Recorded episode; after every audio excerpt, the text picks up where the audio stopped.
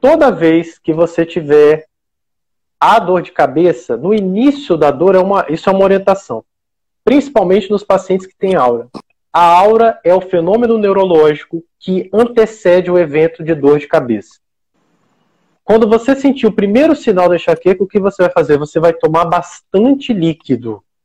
A primeira coisa que você tem que fazer é tomar bastante água. Por Porque muitas vezes isso vai estabilizar a função neuronal. Isso vai estabilizar o neurônio e ele não vai deflagrar a dor ou vai deflagrar de uma maneira mais fraca.